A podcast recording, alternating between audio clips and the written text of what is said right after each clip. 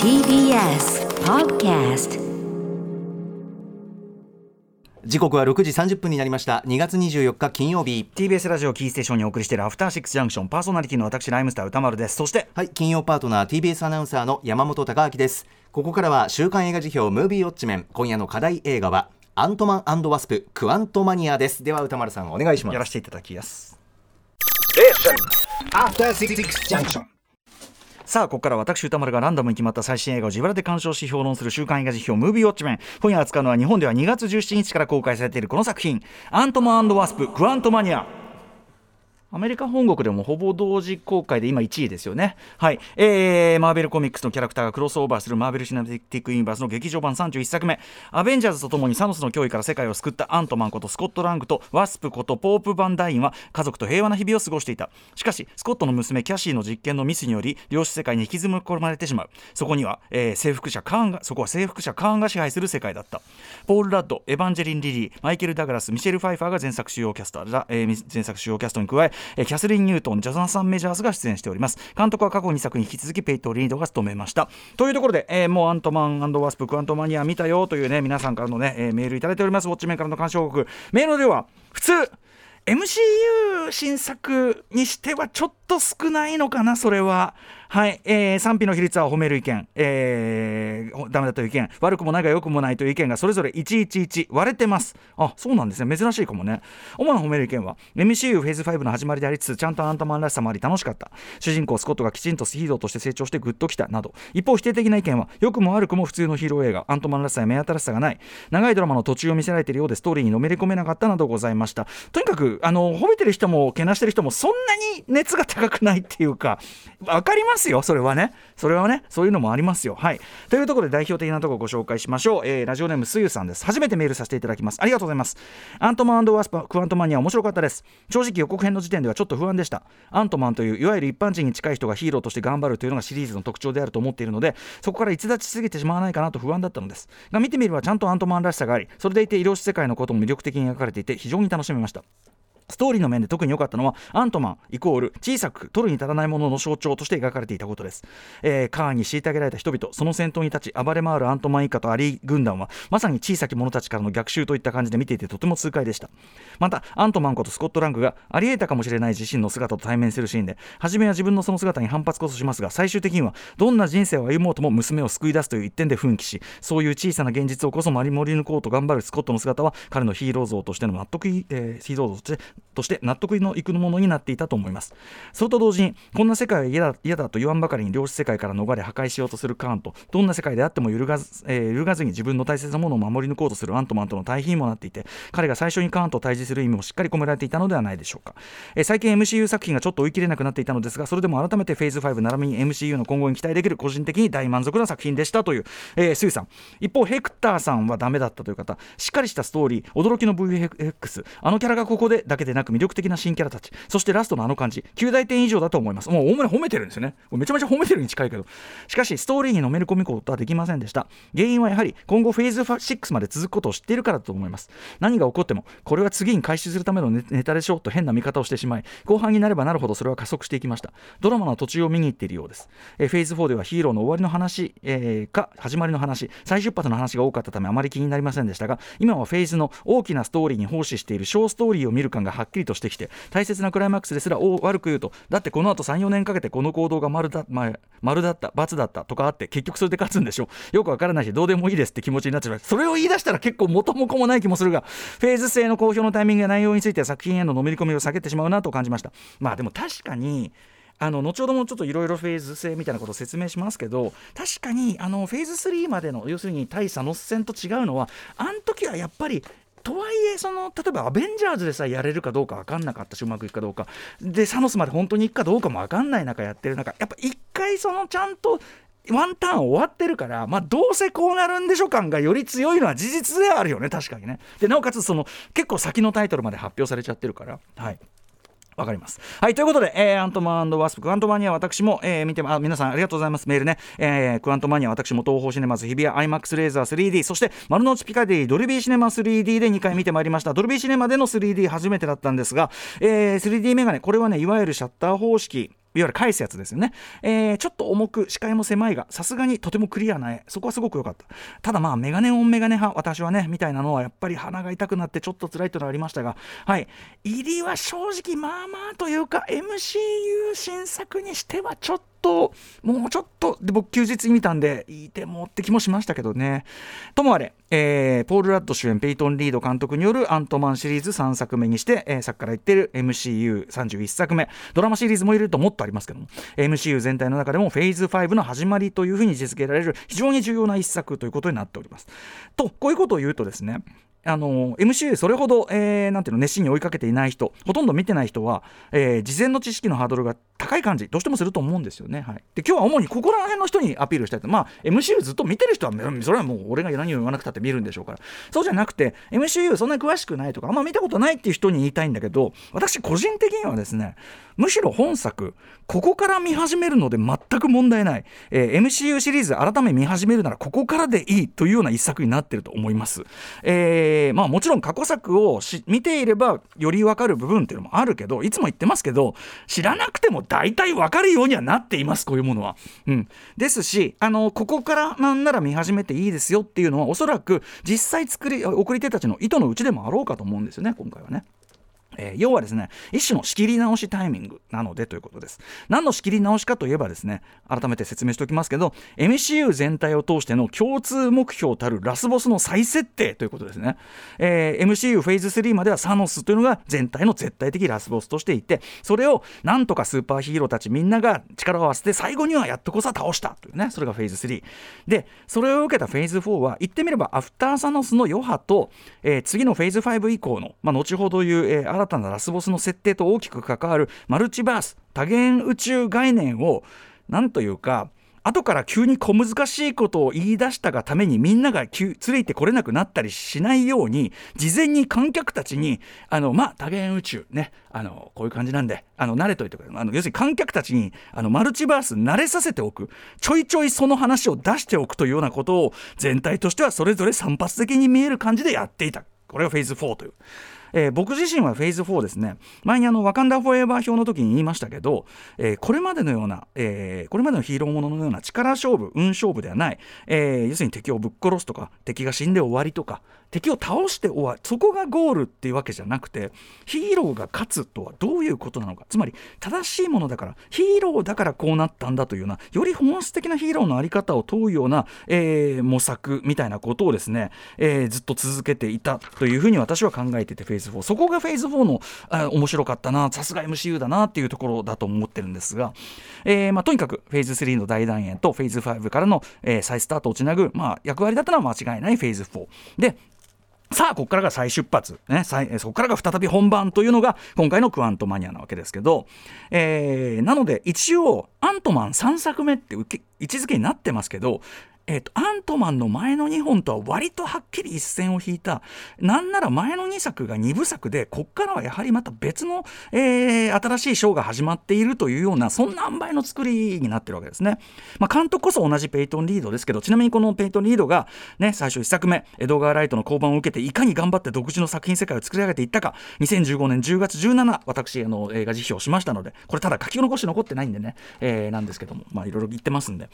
とにかくその1作目と、とまあ、続く2作目「アントマンワスプ」えー、2018年の作品。これガチャ当たらなかったんですけど、えー、より拡大された、うん、オフビートな即興感のある会話コメディ感そういう部分がですね今回のクワントマニアだとかろうじてあの独身術とあの7つの穴っていうくだりあの会話のくだりに色濃いぐらいで全体としてはかなり後退してる。あの7つの穴のところは完全にアントマン今までのアントマンテイストだと思います。あのお互い「ん？何？ん？ん？ん?」みたいな。あのやたらとそのなんていうの話は前に進まない会話が続く感じっていうか、はい。えーね、でまあそういうね例えばその、えー、オフビートな即興感のある会話コメディ感みたいなところの面を大きく担っていた、えー、マイケル・ペーニャも、えー、デビッド・ダスト・マルちゃんも TI もあのずっこけ3人組今回はいないことになってますし、えー、そもそも MCU の中でもひときわ小さく狭い、えー、日常的な身近な話。だからこそそれが実は最も大きなスケールの、えー、SF 的展開にむしろ接続していくというのがまた面白かった前のアイアンマン2部作、えー、に対してですね。今回のクワントマニアは対照的に大半が異世界非日常が舞台なんですね。日常の普通のシーンはもう頭とケツのちょろっとしかない、えー、またその舞台となる。まあ一応格好つけで言いますね。量子世界。あのこれ要するにその科学的にどうこうの量子世界じゃないね今回。1作目がその量子世界一瞬見せる、えー、幾何学的無機質な、まあ、2001年宇宙の旅感あふれる描写。あれとも違う。あのとにかく1作目のあの感じが僕は未だに一番来てたなっていうかあれが一番ワンダーだったなっていう気がするんですけど、えー、あるいは2作目のいかにもこう量子世界っぽい不安定感 こう全てがブレてるみたいな、えー、ともまた全く違った。要は今回の量子世界はですね単にまた別の宇宙が広がってますぐらいの、えー、はっきり言えば単純に「スター・ウォーズ」とか「フラッシュ・ゴードン」のようなスペースオペラ的なそれなんですね。単にもう一個宇宙がありますぐらいの。別にあれが宇宙でも何の問題もないぐらいの感じなんですよね。なので下手に全2作と見比べてもノイズを増やすばっかりなのでなんなら僕はその2作目見直すとか見比べるとかしない方がいいぐらい別物だと思ってます。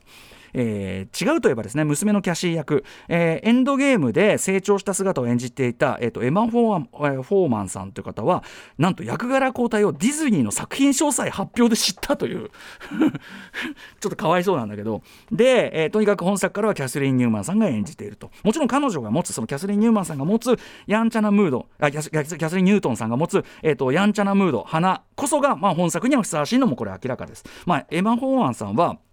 まあ、あのしんみりした大人感っていうところで、エンドゲーム起用されたと思うんで、まあ、このすごい合ってるのは合ってるんですけどということで、まあ、キャッシー役も変わってるし、えー、脚本も今回初めてポール・ラッド自身が共同脚本にクレジットされておらずだから、まあ、今回ほぼ全編ほぼ全編が VFX 入りショット何かしら特撮が入ってるような、えー、ショットばっかりの映画なんでそういう即興的なギャグなどを入れる余地が今回ほとんどなかったろうしということで、えー、脚本、えーと、ジェフ・ラブレスさんという、えラブネスさんという方が単独で手掛けていらっしゃいます。このジェフ・ラブネスさんはですね、まあ、DC とかマーベルコミックで、まあ、ライターとかを、まあ、していた方なので、まあ、基本その流れで来てるんですけど、えっと、映像作品だと SF コメディアニメのあのリックモリアーティとかあとですねテレビトークショーのジミー・キンメルライブの作家とかをやってきたっていう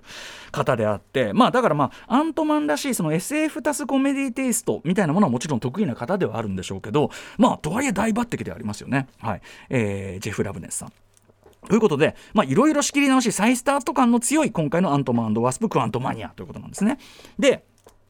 えー、大きく言って2つの要素からできています今回のクワントマニアは。まず、えー、1つ目はさっきもちょろっと言いましたが、まあ、スペースオペラ要素ですね、えー、特に前半スター・ウォーズっぽいなというふうに感じられた方も非常に多いんじゃないかと思います、えー、スター・ウォーズっぽさを醸すファクターっていうのはまあいろいろあるんですけども本作の場合はとにかく辺境の地で生き生きと生活するさまざまなクリーチャーたち。このアイデアとデザインがまずはめちゃくちゃ楽しいわけです。はっきり言って本作の一番の美点はそこだと思います。はい。あのねそれこそアップになったりもしない。ピントすら合ってないような、えー、その座席の奥に座ってるいろんな場所に座ってるいろんなクリーチャーたち量子世界人たち。そのディテールがまあ本当にいちいち凝りまくっててすごい面白いんですよね。なんか奥の方になんか体全体が無重力なのみたいななんか浮いてるような変なやつがいたりとか。もう一とにかくねあの全部ははっきり見えないんだけど全部が面白いっていう感じなのね。はい、えー、あとあの乗り物もねあの普通のスペースシップ風に見えて実は生き物ベースになっているとか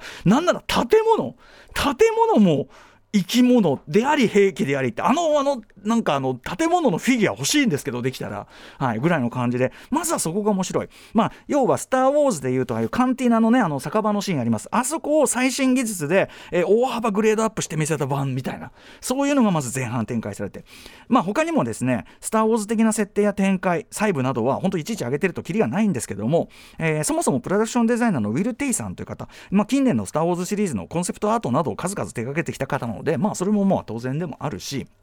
あとはですね、ペイトン・リード監督自身は、さっき言ったフラッシュ・ゴードンとか、あとバーバレラとか、えー、あとは60年代、80年代のパルプ SF のその表紙アートとかですね、えー、要はスター・ウォーズ以前のもっと毒々しくカラフルなスペースオペラみたいなものも参考にしたとおっしゃってて、で、それは言うまでもなく、MCU においてはガーディアンズ・オブ・ギャラクシー以降のスペースオペラ的ラインっていうのがありますよね。えー、例えば、えっと、3作目以降のソーもそうですけど、え、そういうのともスムースにフィットするものでもあると。あと、その大物俳優のギャグ的カメオ出演。これもやっぱり MCU の、まあ、主にスペースオペララインに顕著なものでもあるみたいな感じだと思います。はいえー、ちなみにですね本作はなのですね、えーと、普段は日常レベルの SF 的ドタバタを繰り広げている、まあ、こう広い意味でのファミリーがふとしたことから異世界に行き、えー、最初はこういうなんだお前らみたいなよそ者扱いされるんだけどなんだかんだでその世界を救う英雄的活躍をして最後はお礼なんか言われて帰っていく。というこの構造。つまり主人公たちと観客が同じプロセスでその異世界の仕組みを知っていくというこの作り。私個人的にはとても大長編ドラえもんシリーズを強く連想します。すなわち、まあ、の劇場用長編ドラえもんシリーズを強く連想しました。と思って見ているとですね、えー、ご覧になった方はお分かりの通り前半に出てくるあれとから完全に翻訳翻訳翻訳翻訳じゃん。とかね。そもそもあの小さくなったり大きくなったりっていうこのギミックがもうそもそもドラえもんっぽいんですけど、はい。えー、でまあそんな言ってみればですね「スター・ウォーズ」などスペースオペラをモチーフにした時の大長編ドラえもん的な要素がまず一つ大きくある。そしてもう一つのこのクアントマニアを構成する大きな要素が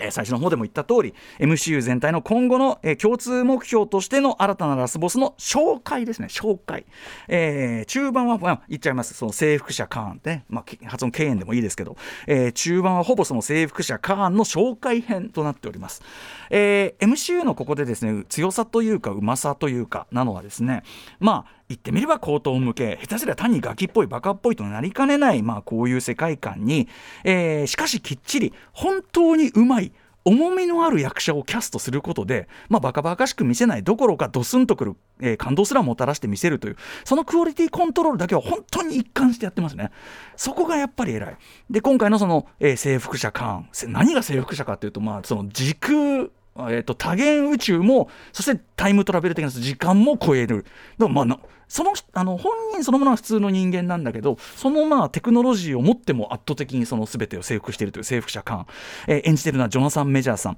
えー、ラストブラックマ・イン・サンフランシスコってねあれですごく注目されてそれ以降あのドラマ「ラブクラフト・カンパニー」とかね、えー、あとま日本ではあのネットフリックス公開になっちゃいましたけど「ディボーション」っていうあの戦闘機映画とか。そして来たるクリード3ですよね、まあ、とにかくあのアフリカ系アメリカ人男性俳優として、まあ、完全に次世代スターっていうかもう、はい、もうスターになってますけどね。っていう感じの、えー、ジョナサン・メジャースさん、えー、例えば今回の作品ではどちらかといえばサノス的な対局を見て良かれと思ってがたヴィラン、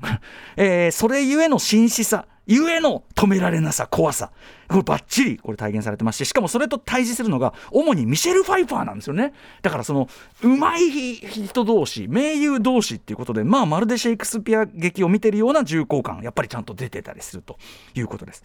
しかもですねカーンというキャラクターの設定上さっき今回はって言いました。今回は対局を見てよかれと思ってがたびなんで僕最初見てて、まあ、またなんかサモスサノスみたいな動機かって思ったんですよ一瞬。でもそれは今回はなんですよね。そのやっぱカーンというキャラクターの特性上すで、えー、にテレビシリーズ「ロキ」の最終回でも見せていたようにまた全く違う人格キャラしかし同一人物でもある何者かというのを延々このジョナサン・メジャースさんは演じ分け続けることになってるわけですよ。だからこれはよっぽど見込まれないとできない役ですよね。よっぽど力量がないとできないし。ちなみにあのロケの最終回に出てくるカーンは見ると逆に混乱するのであの先には見ない方がいい気がします。まあ先にみんな見たんだけどさあの時時点でわけわかんなかったの当たり前ですよね。ちょっとイレギュラーな感すぎんのよちょっと。はい。えー、で、まあ、もちろんそしてもちろんあの説明不要で見てわかる圧倒的なカリスマってのは当然必要なわけ。もう見てもうラスボスってわかる。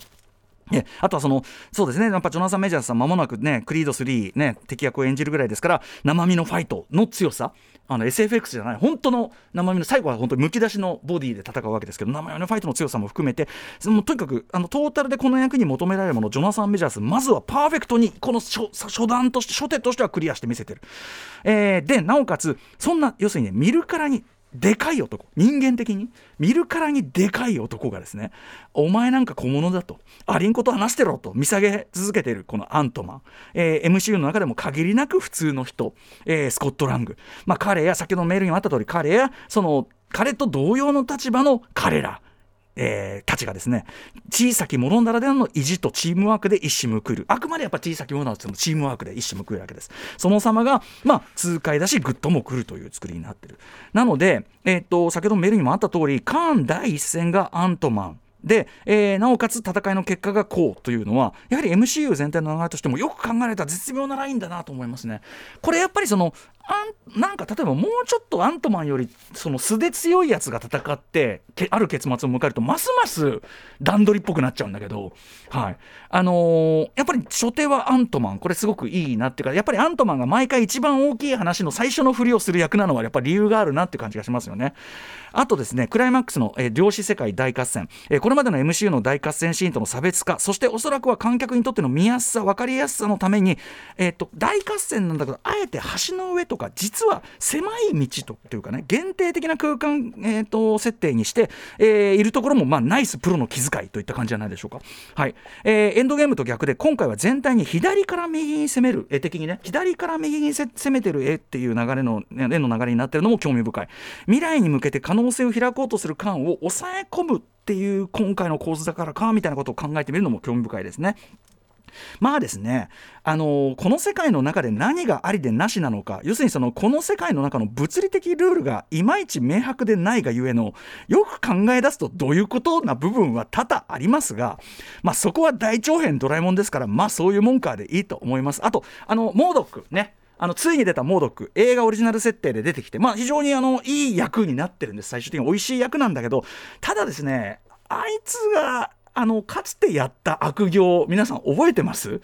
あいつの悪行かなり MCU の中でも結構不愉快度高めなんであのおめえ死に際にそんぐらいしたぐらいでなんかいい感じ出してんじゃねえぞって俺はちょっと思いましたけど。はい。えー、ということでですね、まあ、まとめますけど前のアントマンとはちょっとねテイストが違う。まあどっちかっていうとファミリームービーとして仕上がってる感じがありますが、まあ、でもこれはこれでもちろんあの十二分に楽しいですしあとあのキャスリン・ニュートンのキャシー、まあ、要するにまあアントマンついでく感じだと思うけどいずれあの最近多いあの MCU 触れてるあのヤング女性チームあそこに合流してやいのやいのやる絵面もきっとまあすごく反応のある方だからあのそれも楽しみだなと思ったりします。ということでですね、まあ、ここから見始めてもいい一方 MCU を今後見続けるなら間違いなくマストの一本特にあの、えーまあ、カーン紹介編としてエンドクレジット中途中のあのボーナスシーン含めて、まあ、マストなのは間違いない。えーとまあ、年々その MCU ハードル高まってるなというふうに感じるあなたにこそこの一作からもう一回やり直してっていうのは進めたいし皆さん思い出してください。エンドゲームの時にあのリアルタイムで毎作毎作見てきた積み重ねてきた人こそがエンドゲームで最大感動を得たんですよ。だからまあそれをもう一回やる。だから今なら乗っかるチャンスっていうことは間違いないので。はい、えーぜひぜひ劇場でウォッチしてください。さて来週、えー3月3日にウォッチする候補作品10作品を発表します。急ぎますね。まず最初の候補はこちら。アラビアンナイト3000年の願い。続いてエンパイア・オブ・ライト3つ目。逆転のトライアングル4つ目。別れる決心5つ目。ベレーッタ6つ目。ボンズオール7つ目。バビロン8つ目。エゴイスト9つ目。ハッシュタグマンホール先週のリスナー、ね、枠でした。そして、最後の候補はリスナーカプセルです。えーラジオネームプリプリプリンさん。歌丸さんにブルージャイアントをぜひ評論していただきたくメールしました。とても熱かった。とても青かったです。ジャズなんてテンポ外したらしばかれるくらいにしか知らなかった私ですが、セッションセッションかぶれすぎ、えー演奏のシーンのかっこよさに見るだけで半泣きになりそうでしたジャズめちゃくちゃかっけえ。なんだこれと叫びたくなりました。隣のお姉さんたちも号泣していました。ぜひお願いします。その他多数めちゃく今までで一番多いぐらいのリクエストメールいただきました。ブルージャイアント。ということで全10作品候補です、えー Let's ガチャタイムえっ、とえっと、ロシアによるウクライナ、えっと、侵略ね、1年経ちましたということで、えっと、やっぱり支援ね、人道支援のための1万円、今回はまた再びえー1万円余計まつらさせていただきます。いきます。コンコロリン、まず1回目、はい、えーっと、8。エゴイストエゴイスト、エゴイストいいらしいね。宇垣さんいつも絶賛してますね。へーはい、エゴイスト見たいが、見たいが、見たいが、もう一回見ます。コンコロリン、はい、さあ来た。えー、5、5何 ?5 あベネデッタベネデッタ、ポール・バーホーベン、大みんな大好き、ポール・バーホーベン、行ってみようはーいね。さあということで、えーもう私大好きなポール・バーホーメンの新作「ベネデッタ L」以来ですかね。ということで、えーもうこの作品見たという方からの感想をお待ちしております。また評論してほしい映画も募集中、リスナー枠に採用された方には現金2000円をプレゼントしております。宛先はどちらも歌丸アットマーク TBS.CO.JP 歌丸アットマーク TBS.CO.JP までお送りくださいませ。あと番組公式サイトの方にはですね過去の評論の全文書き起こしもアップされております。えっと2016年のマネーショート以降なんでね、はい今日のアンアントマン1作目とかないんで、まあそれはもうあのもうしょうがないないです。あの YouTube の誰かが勝手に上げてるやつとかね、俺が上げてんじゃないんでね、俺 YouTube の番組やってないんでね、ムービーウォッチメンでした。After 66 junction.